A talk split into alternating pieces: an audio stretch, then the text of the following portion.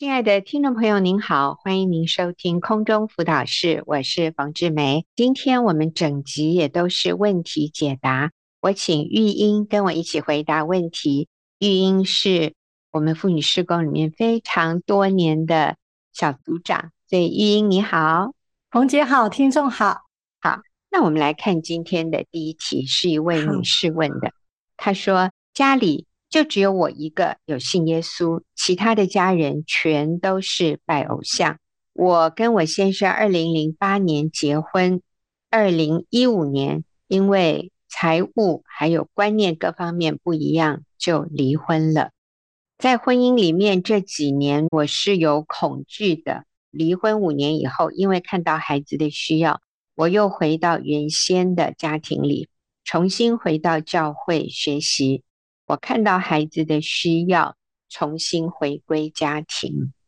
当然，这位姐妹没有提到他们有没有复婚啊。那首先，我就要鼓励这位姐妹，我们要去办一个正式的手续，先去复婚。那当然，我想她的提问里面可能主要的是在问到怎么样去重建这样的一个婚姻关系，就是。结婚七年以后离婚，离婚以后到现在五年，在过去这五年里面，因为他看到孩子的需要，就又回归家庭，所以现在可能是在相处适应上，希望我们给他一些建议和帮助。但是我说，首先去办一个复婚的手续，我想这是很重要。好，那玉英，你会给这位姐妹什么样的建议？嗯，首先我要。鼓励这位姐妹，嗯，你说你是基督徒，然后全家都还不是。你离开了这五年，你有两年回到教会，然后我发现你有一个很大的改变，就是你看见了孩子的需要。哇，我觉得真的是十字架的大能，神的能力在你的身上彰显哦。因为一个人真实的成为基督的门徒，就是认识神，最首要的改变就是他会。看见别人的需要，他不再是他自己的需要很大，他开始去看见别人的需要，那就是因为他里面有新的生命。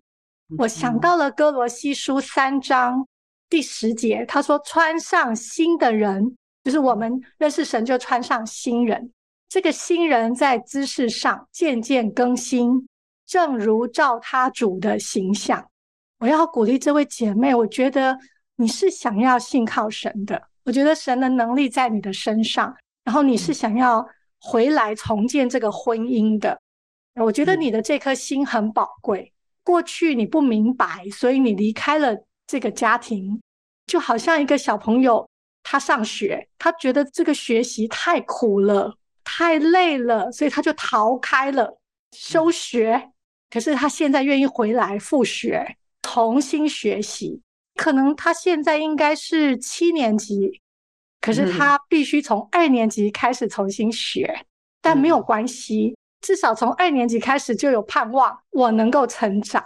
所以我第一个我要先给你按好多个赞。第一个，你回转了，这是在基督生命里面叫做真实的悔改，就是你调转你过去错误的方式，你现在回来要重建这个婚姻。回到正式的关系，正确的人生责任跟角色里面去扮演好上帝给你的角色，这是第一个。我觉得我非常的敬佩你，而且非常的欣赏你。第二个就是因为你是基督徒，你说啊，你是基督徒，他们都不信主，哇，我觉得这更是一个非常棒的身份，就是你是一个新的身份，就好像有一个人穿上一件新的衣服，他说穿上新人嘛，我们也穿上一件新衣服。就好像我母亲很喜欢去看阅兵，就那个宪兵每个整点都会交接，他就会告诉我说：“诶，这是海军哦，因为他们的制服就是海军，然后他们就有一定的一套的程序，怎么交接，他们就会站定在那边一个小时不能动哦，觉得他们好英勇哦，都喜欢跟他们拍照。那事实上呢，他们叫什么名字，长什么样子，其实我们不知道，我们是因为他身上穿的那件衣服，他那个时候代表的一个身份。”然后我们非常仰慕那样的一个东西，所以姐妹，你身上披戴耶稣基督，哇！那在圣经里面，在哥罗西书说，这个新人这件衣服上面有什么特色呢？别人怎么认出他是这个新的人呢？就像别人怎么认出那个人是海军呢？哦，他的制服。所以圣经在十二节又说了：哦，你们这件衣服上有什么特色？圣洁，嗯，蒙爱，要怜悯、恩慈、谦虚、温柔、忍耐。嗯，如果有嫌隙，你觉得受不了这个人，要包容，要饶恕，因为主怎么饶恕你们，你们也学习去怎么饶恕那个人。所以，当你回来带上一个新的身份，你穿上了上帝的义袍，哇，你是一个新的身份，基督的身份，怎么跟这些，比如说哦，他们都不信主，所以不了解我，没有，他们会看见你身上的这个制服，你带着这个生命来感染他们。使他们羡慕哇！为什么你这次回来不再一样？你会对先生多一点的恩慈，多一点的耐心、包容，你会多一点的饶恕，嗯，重新去营造你的婚姻关系。你会透过圣经说的敬重、顺服、仰慕你的先生，去彰显你现在的新身份。你知道神会好喜悦你，嗯、因为你身上带着这个。重大的使命哇！你是有一个新的身份，你是尊贵的神的女儿，所以你愿意带着这个新的身份回到这个家庭里面，做出不一样的选择。然后你会成为你孩子最棒、一生最大的祝福和榜样，因为他们都从你的身上看见这个最好的榜样，所以开始可能会很难过，开始觉得很不适应。甚至你心里有时候遇到难处的时候，又会很想把那件旧衣服拿出来穿，说：“啊，我好想离开，我干嘛回来啊？我干嘛受罪啊？这五年这么好，我干嘛这么不自由啊？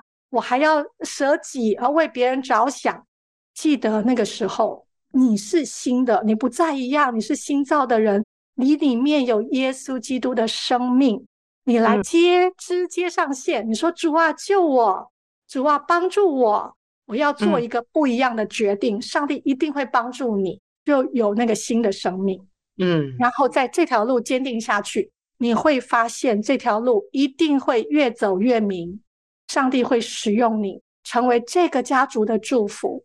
嗯嗯，所以玉英刚提到的，我们要脱去旧人，穿上新人。哥罗西书第三章这里面讲的。旧人包含什么呢？恼恨、愤怒、恶毒、毁谤、污秽的言语，不要彼此说谎。他说：“因为你们已经脱去旧人，穿上新人了。那新人呢，是在知识上渐渐更新，正如造他主的形象。所以我们的生命就是越来越像基督啊。那其实今天。”在之前跟玉英一起聚会的时候，玉英也讲到一个我觉得非常传神的一个例子，就是讲到小孩子在做牙齿矫正的时候，要带着那个矫正器。如果太久没有带那个矫正器，那个牙齿就会长歪掉，或者他会找原路回家啊，就是他又会变成以前被矫正之前的那个样子、那个角度，所以。每天睡觉的时候，如果戴上那个矫正器，就能让那个牙齿一直在正确的位置，并且不会走歪掉。就哪怕白天你没有戴的时候，它稍微偏一点点，晚上你一戴上去，诶，它又回来了。玉英就提到说，有一位姐妹好一阵子没有来聚会，她就开始有一些态度啊、观念上，她都忘记了圣经的真理是怎么讲的。遇到这样的困难情形，应该怎么做？那个姐妹最近回到聚会里面，就讲了她的问题，然后玉英就问其他的姐妹：“诶，那你们说这种情况应该怎么办呢？”别的姐妹就说：“这个啊，就是敬重顺服丈夫啊啊！”然后突然这个姐妹好像嗯眼睛亮了，说：“对，我都忘记了，呵呵，我都忘记要做这件事情，敬重顺服丈夫。”所以在那一刻，她又被矫正回来了。那所以提问的这位姐妹，你好棒啊！你说过去两年，你回到教会，然后你也应该慢慢发现，哎呀，好像过去那个有一点长歪掉了，然后现在回到基督徒的聚会里面，然后我们听圣经的教导，我们跟敬畏神的人在一起，我们就发现说，哦，其实我在这里还可以调整一下，我在那里还可以改变一点，所以我觉得你很棒。你学习敬重、顺服丈夫，从态度、从心里面，不是看他配不配得你的敬重、顺服，而是说，因为他是你的丈夫，这就是神要一个妻子在婚姻里面所做的，来跟丈夫相处。我相信你会看到最大的受益人，不只是你先生，或者是你，因为你们的关系就缓和了。但是最大的受益人其实是你的孩子。那你回到家庭里面，也是因为你很爱你的孩子，你看到孩子的需要，所以对你的孩子来说，你能为他做的最重要的一件事情，就是去爱孩子的爸爸。那但是我最后还是提醒你，去办一个合法的手续复婚，然后你就定义你要好好的来重建你的婚姻和家庭。最后才能活出主耶稣的生命，真好。那我们休息一会儿啊，再来看下面的问题。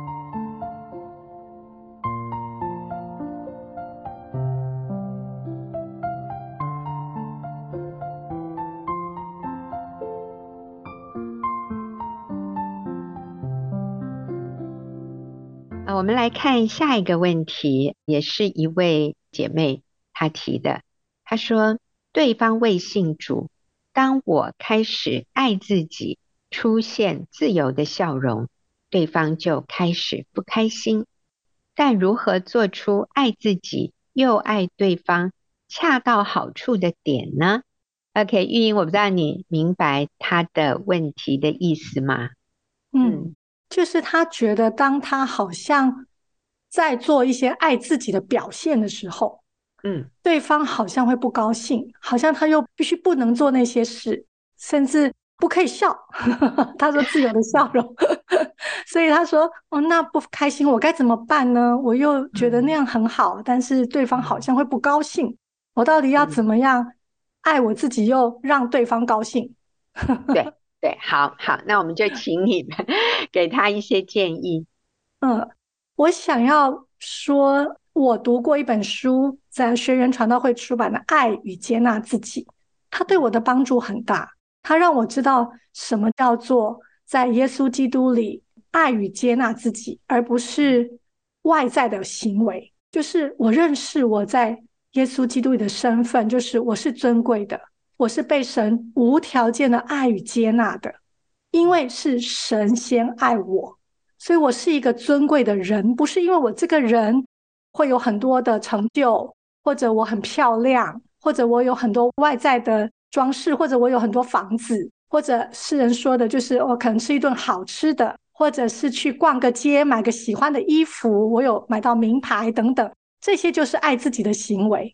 其实真正爱自己是看见自己是因为被耶稣基督救赎而成为一个尊贵的人，那个价值是从根源来的。当你觉得你需要透过外面的这些装饰或者这些行动来表达我在爱自己的时候，就表示你的里面是缺乏的，你的里面是空的。嗯，那个不是真正的爱自己的意思啊！所以我们一开始我们要澄清爱自己的正确的定义，嗯，因为现在太容易听到这句话，你要多爱自己一点。你要对自己好一点，所以我们会误解，认为什么叫做爱自己呢？那就是要花钱在自己身上，要让自己更漂亮，要让自己更开心。透过什么呢？透过物质，透过享受，透过去旅游啊，把钱花在自己身上，这个叫做爱自己，要让自己开心啊。但是主耶稣讲的，看自己看得合乎中道的。一个正确的自我价值观，或者一个真正确认自己价值的人，和我们刚刚讲的这些外在的，是恰恰相反的哦。反而耶稣是叫我们要舍己，不是要对自己更好一点，用外在的这些方式，不是。耶稣是要我们舍己，放下自己，背起他的十字架来跟从主。而当我们这样舍己，跟随耶稣的时候，从我们里面会产生出非常真实的喜乐、满足，还有平安。那在我们身边的人也会被感染，他也会发现：哇，你没有以前那么。易怒，你不像以前那么自我中心，你不像以前那样的会挑剔我、轻看我，所以这个时候要他不开心其实是难的哦，很难，他很难不开心，因为他感受到被你尊重，因为你知道自己是尊贵的，你也可以从神的眼光来看对方，你看他也是尊贵的。这是一个很奇妙的真理。当我们看我们自己是尊贵的，因为我们确实在神眼中是耶稣重价买赎来的，我就看到哇，原来我是这么宝贵。当我明白自己是宝贵，我宝贵不是因为我够努力，也不是因为我表现得够好，我很宝贵，我很尊贵，是因为我是神所造的，神。看重我的价值，他证明了他对我的看重，透过牺牲他的独生儿子，为我的罪死在十字架上。所以我在神眼中是这样的有价值、尊贵。他愿意付上这么高的代价来买赎我，让我能够脱离罪的辖制。所以我在神的眼中，我是何等无价、尊贵的。他最疼爱的，我们说公主，真的，我们在他眼中是公主。当我这样看我自己的时候，我也能够无条件的爱与接纳我的丈夫。那这个是爱自己、爱别人的正确的定义。我相信，当我们这样爱自己，当我们这样按照对方的本相接纳他、爱他的时候，要他不开心，要他发怒，其实。比较不容易啊、哦，他会被我们感染，他也会开始透过我们看他的眼光来看他自己，看到他自己是有价值的，看到他自己是尊贵的，他就比较不容易生气，不容易发怒。所以我们先来确认我们在基督里的价值，我想这是最重要的。好，所以你说要怎么做能够做到恰到好处？所以我想，我们要先重新定位爱自己的定义。所以真的不是对自己很好啊，哈，然后自我中心的爱自己，不是这个意思。好，那我下面还要再问玉英一个问题，也是一位姐妹问的。她说：“我跟先生之间完全没有爱了，看他什么都不顺眼，我很想分开。我还要求神帮助我继续爱下去吗？”嗯，我们有没有一个经验，就是我做很久很久，做一个姿势做很久，我会麻，我会感觉没有感觉了，嗯、就是啊，我的脚好麻，然后我都没有感觉了。那个时候我们会想要把这个脚锯掉吗？不会嘛，嗯、因为就是等他血液畅通了，他就有感觉了。嗯、或是有些人他中风之后，他的肢体比较不灵活，他觉得很不舒服，嗯、甚至有时候你会觉得麻麻的没感觉。那我们是不是觉得，那就我我已经不需要他了，我已经没有感觉了，所以我要把我的左手锯掉，因为他中风没感觉了。不会，我们会非常认真去复健，非常认真去让他恢复原来的样貌，让他能够活动。我爸爸就是这样哎，我看他在中风之后复健的过程非常的辛苦，光拿个小小的东西哦，像玩具一样，就是拿起一个小东西有中间有洞的。然后要放到一个那个像筷子一样那个放进去，他就是要这样抓，然后很用力的放。但是后来他可以去操场跑步了，哇！他可以自己吃饭了，他可以爬楼梯了，哇！当他中风的时候，他的手一定是没有很强烈的感觉，甚至觉得很重，对他来讲是一个很大的负担。他必须用右手的力量去陪这只左手和左脚。但是我的父亲没有放弃，最后他恢复到可以跑、可以自理。所以，姐妹，你的婚姻很有救。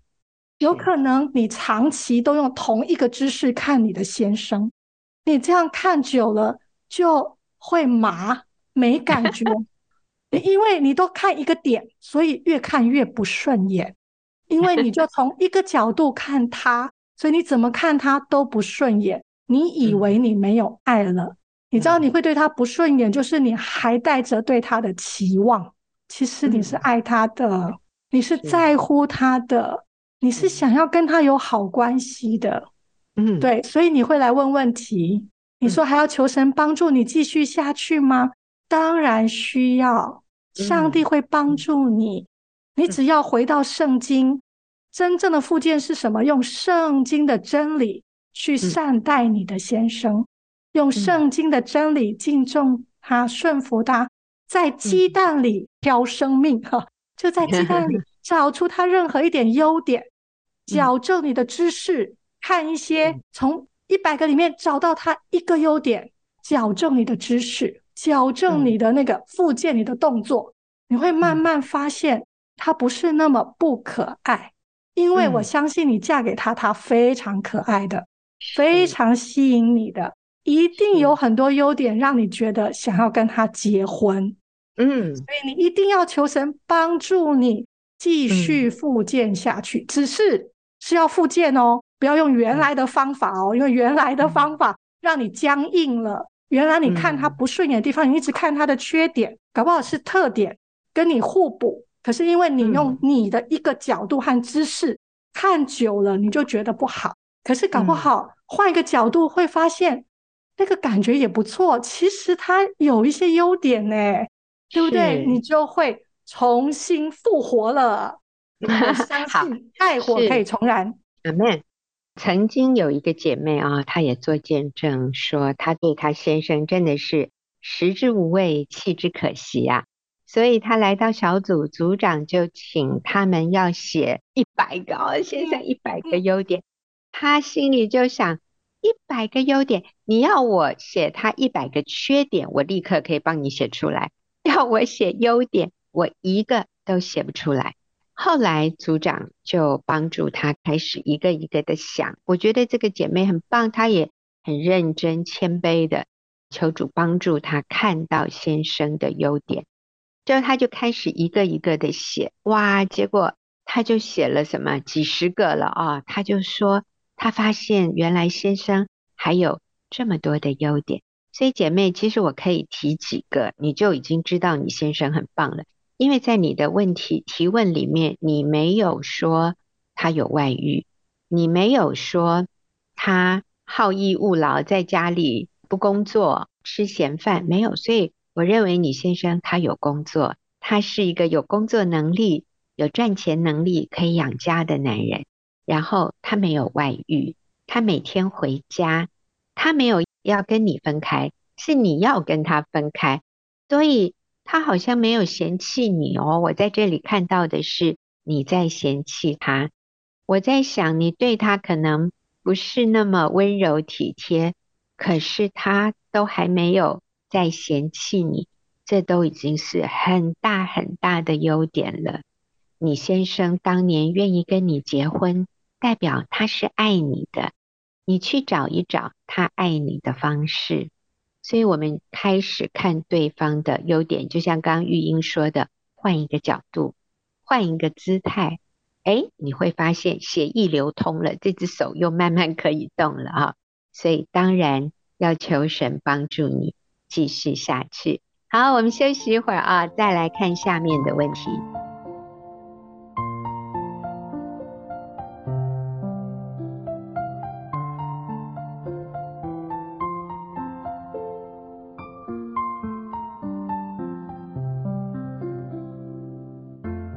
好，我们来看下面这个问题啊，仍然是请玉英帮助我们回答。这也是一位太太她问的，她说：“我先生两年和不同的外女有外遇的关系，他说要处理，也说想回家，但是没有太大的改变，他仍然跟外女同住。我腹中的小孩即将出生，我先生对父亲的角色是逃避的，我该怎么办？呃，我就想到一个游戏，哎，就是他们用一个很强力那种弹力带，然后绑在后面，嗯、然后两个人呢，就是要很拼命的往对方的方向跑，然后才能拥抱这样子，嗯、然后抱到对方就算 OK 了。嗯、可是你知道那个 后面拉力就一直把你往后拉哦，你就会很难抱到对方，你要更费力。我就看到姐妹你写的是你先生想要处理，甚至你们还怀孕呢。他是有回家的，就是偶尔可能两边住哈。嗯、其实我感受到你先生的后面那个罪的拉力，他其实是很奋力想要跑的。可是你可能感觉他没有改变。其实你知道，在外面也会有拉力，就是他想要回家。我相信他告诉你，我想要处理好回家。他当时是真心的，他想要跑回家，他想要拥抱你，他想要改变这个关系。但是他很无力，因为外面也会拉扯，所以你会感觉他没有改变。那我们来改变啊！我相信你可以跑向他，哎，你可以跑向他。譬如说，多给他一点鼓励啊！我知道你好想回来，我知道你会是一个最好的爸爸。对，我等你，因为你现在有两个助力哦，你有宝贝喽。现在他还没看到宝宝。他的感觉父爱就很难出来，你知道那个 baby 会带给人盼望诶，baby 会带给人那种想要亲近，因为他就是那么可爱跟单纯。当你的先生看见那个宝宝的时候，他会想要更靠近，所以你有绝对的影响力。当你的拉力越大的时候，你先生就可以断开后面的那个跑向你，然后你呢？如果你也使点力，你跑向他，你们就更容易拥抱在一起，恢复那个亲密的关系。嗯、所以，我们不要站在原点，看他在那里很努力的跑、退、跑、退，然后我们不帮他一把。嗯、所以，我们也来一起努力，嗯、鼓励、肯定，按着你现在能做的，他只要回到家，你就给他一个吸引力，越来越想待在这个家，嗯、而不是你在给他打分数。哦，你今天回来两个小时，可是你出去三个小时，你没有改变。当他这样的时候，他就觉得被论断，他已经很努力了，可是我们没有看到他原来后面有那个罪的拉扯，他很痛苦，所以我们给他一点鼓励，只要他在你身边，让你跟宝宝一起迎接他，给他制造一个好想回家的氛围。嗯，你知道他会越来越想回家。我先生讲过一句话，我常常想到他这句话，我就觉得真是对。他说：“当万有引力胜过地心引力的时候，人就会往外太空飞去。”啊，那这个是一个物理定律，对不对？万有引力就是离开地面的，把人往外拉的那个力量。万有引力如果大过地心引力，人就会往外太空飞去。那当然，感谢主，我们今天都没有飞到外太空，我们今天都还在地球上。为什么？是因为地心引力大过万有引力。地心引力，我先生这里的意思就是家里的力量，所以我们不是去把它抓回来，我们是把它吸引回来。我也想到，刚玉英提到说，你的宝宝是一个很大很大的一个你的优势。呃，最近我们在做一个节目，在 Zoom 上面视讯，我的儿子就抱着他现在第三个孩子一岁多的 baby，才会讲简单的几个字。当那个 baby 看到我跟我先生，就我们是阿公阿嬷啊，在这个视讯上面的时候。哇，那个 baby 就兴奋的大喊：“阿公，阿公！” 哎呦，我跟你说，我们原来是要做一个节目，可是因为这个 baby 喊阿公啊，啊，我们的心都酥了啊，我们都不要做正经事了，我们赶快跟这个 baby 对话一下。他就这么可爱哦，一岁半哦，他就一直喊阿公，阿公。那我也觉得很有趣，他都没有喊阿嬷阿嬷，半句都没有。在喊阿公就是拼命喊拼命喊哦，大概喊了四五次，是因为因为阿公陪他玩啊。每次当我们在一起的时候，我在厨房煮饭，阿公就在外面客厅陪孙子玩。他跟阿公有感情，所以你知道，他一呼唤阿公的时候，哇，我们的心都酥了，那是没有办法抗拒的。所以我相信，有一天你这个孩子生下来，你先生看到他，当他对爸爸微笑的时候，或者有一天他会喊爸爸的时候，哦，姐妹，你无法想象这个孩子对你先生的影响。所以我觉得都是上帝在帮助你。你是很有胜算的，你是在得胜队，你跟主耶稣在一起，上帝是支持婚姻家庭的，上帝是反对人离婚拆散家庭的，所以我们走在挽回婚姻的道路上是绝对蒙神悦纳的。好，我们现在来看下面一个问题，是一位女士问的，她说：“我先生因为工作无法离开台湾。”又为了孩子的教育和身份，需要我带着孩子在另外一个国家读书与生活。也因为我跟先生相处很有压力，所以我不介意跟他分开生活。我们约好了三个月见一次面，这样应该如何实践“先生去哪里，家就在哪里”的这样的一个原则呢？好哦，玉英，我觉得这个姐妹很清楚真理耶。她说：“这个原则是先生去哪里，我就要跟着他去哪里，这样的一个原则。这个姐妹是知道的。那但是她告诉我们，她现实里面的困难就是，其实跟先生相处，她有压力。还有呢，是为了孩子的教育，可能是要拿国外的一个移民的身份吧，啊，所以先生要她。”带孩子到另外一个国家读书与生活，那我们要怎么样给这个姐妹一些建议？我觉得你好棒，因为你说先生在哪里就跟着他在哪里，所以事实上就是不要去嘛。你很清 楚，但是你好挣扎哦。你给自己的理由就是我的孩子需要教育，跟有一个比较好的，可能就是一个身份哈。然后你给自己的理由就是，呃，我们相处也很有压力，所以呢，我们分开一下，小别胜新婚，我不介意，没关系，这样哈。如果你的孩子去到了国外跟你说，妈，我觉得哈，我读书很有压力，我想我三个月去一次学校就好了，三个月去看一下老师，我觉得这样就够了，不然我读书太有压力了。我们会怎么跟他说呢？所以，我们真正给孩子最好的教育，就是让他为自己负责，对不对？我们真正教这个孩子将来可以独立，就是他能够为自己这个角色、为自己的身份，真正的身份是他为自己这个人生负责，还不是他是哪个国籍呢？如果这个孩子独立，能够为自己负责，遇到困难不逃避挫折，他是一个挫折容忍力的孩子，哇，他的 EQ 高。我们都可以好放心哦。他不论做什么，还有好的品格，碰到困难他会努力去克服。我们一定会说太棒了，我好放心。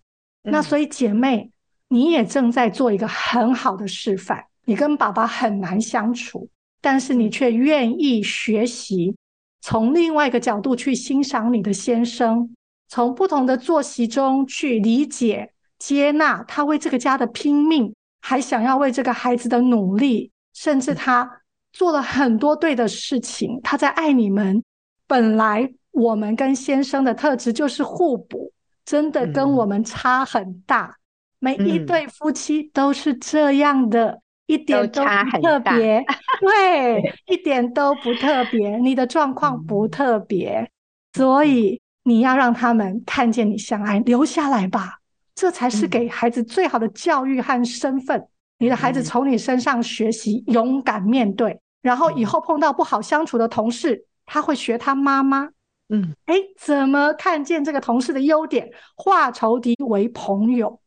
嗯，何况你先生还不是你仇敌嘞，你的先生是你的 partner，是你的身体的另外一部分，你要跟他好好相处，这样子才是给孩子最好的教育、最好的身份，而且是给孩子最好的示范。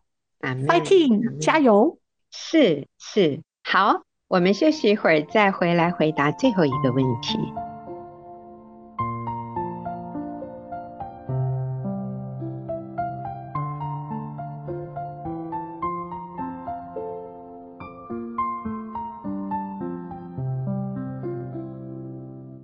我们来看今天的最后一题，是一位单身的姐妹提出来的。她说：“我是大龄单身，那个龄就是年龄的龄。最近我有碰到一位也是想进入婚姻的弟兄，我们两个人互相交换彼此原生家庭、工作的情况，还有想要找的对象的类型等等。但是大多都是我在问他，他时常会要我轻松聊。”请问我要如何再继续下去？还是这些事是男性没有兴趣会说的话吗？我们请玉英姐姐来替我们解惑。姐妹，恭喜你遇到一个以婚姻为目的交往的好弟兄，听起来是，嗯、而且他也非常乐意跟你交换他原生家庭，很敞开诶，他也愿意分享他的工作，然后他想要找的对象。嗯我好佩服他讲好多话 或许你会觉得，嗯、哎呦，都是你在问他问题。我也很佩服你会问好问题，嗯问了很多很重要的问题，也问了很多进入婚姻认为很必要该了解的问题。我觉得你们很认真在彼此了解，你们也用婚姻为目的的在交往，你们又是在主里面的，我觉得真的很棒。其实，大部分的男生在话语上都是比较少的，话很少。就是我还记得李哥在婚姻班常会说“病变蹦”，哈，我都记得。男生就会“病变蹦”三个字，女生就有很多话哈。我以前去我小孩子的班上，小学那个班长都是女生，因为女生啊啦啦啦啦，就是很会说话，那个男生就是很安静的听，所以从小男生就被训练。听话这样子哈，你的男朋友叫你轻松的讲你想什么，他很想做一个倾听者。其实我感受到他对你很有兴趣，因为他想听你说话。他还说你轻松讲，你想讲什么我都可以听，我都愿意听哈。你知道这是因为我嫁给我先生最大的理由，嗯，因为我先生嗯真的就是一个比较安静，话少。但是讲重点的好男人，老实，是。所以呢，我跟他交往的时候，我难得找到一个愿意听我说话的男人。嗯，可是他是真心的哦，就我可以感受到他是真心的在听我说话，他是真心的听，他不知道怎么回应我，可是他真的很耐心的听我说话。我觉得我很谢谢我先生，然后重点是他是一个非常忠诚。非常诚恳，而且他是愿意一生委身在这个婚姻里面的，然后对我忠诚，直到现在，他可以包容我的话多。那所以我觉得我这样听来，第一个，我觉得他没有不喜欢听你说话，因为他还说你你轻松点哦，没有关系，你讲你讲我听，就是他可能真的不擅长用语言表达他关心、欣赏这样的一个方式。第二个，我鼓励你可以找找他通常用什么样的方式来表达他对一个人的关心。嗯，他会常常送你礼物吗？还是他会为你做什么事？例如说，你做什么，他都会来接你，或是帮你搬家，或是帮你做什么买东西，他很乐意服务你。这就是他在表达他对你的爱意、对你的欣赏、对你的喜欢。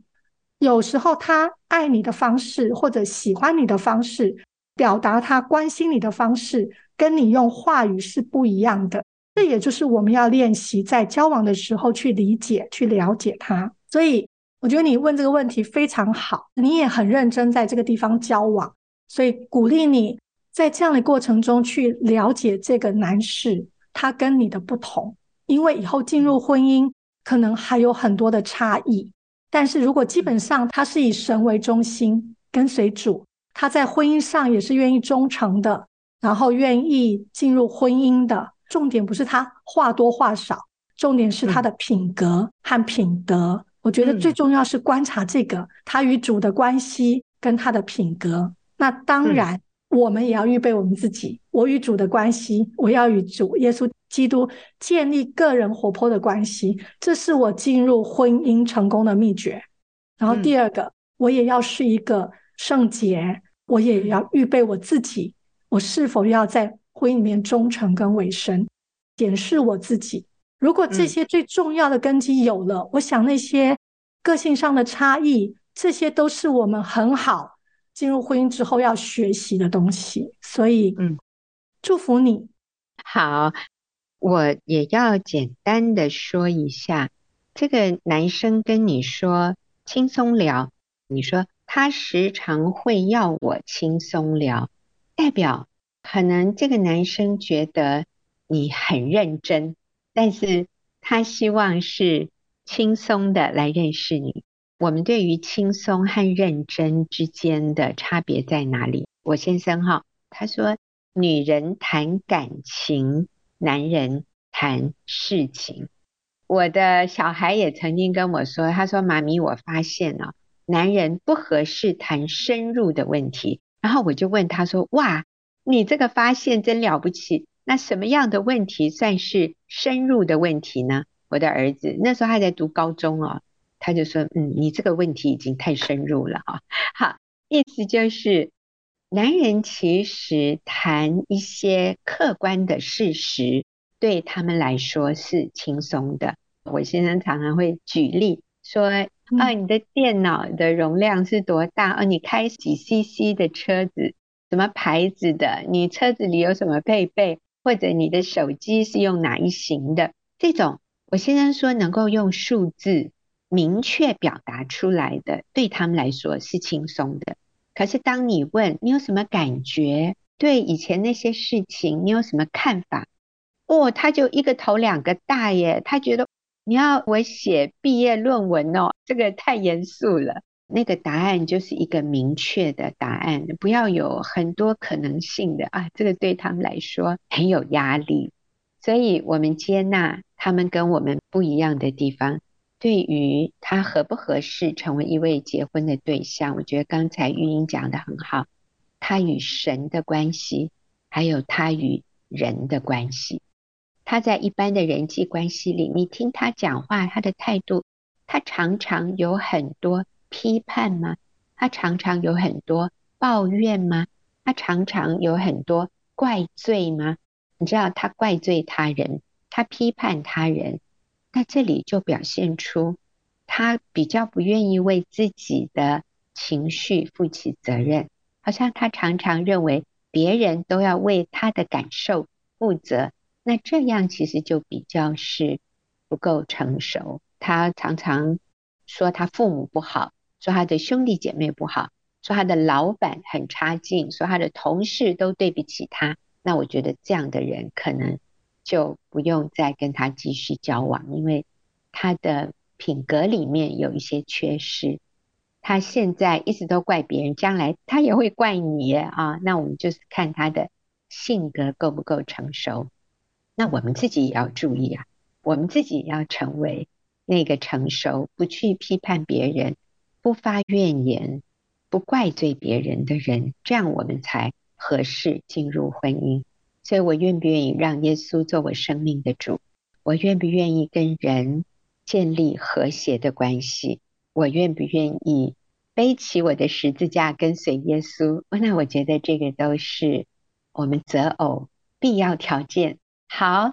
啊，今天谢谢玉英帮助我们回答这么多的问题啊，那也谢谢听众朋友您的提问。今天谢谢您的收听，那我们下个礼拜再会。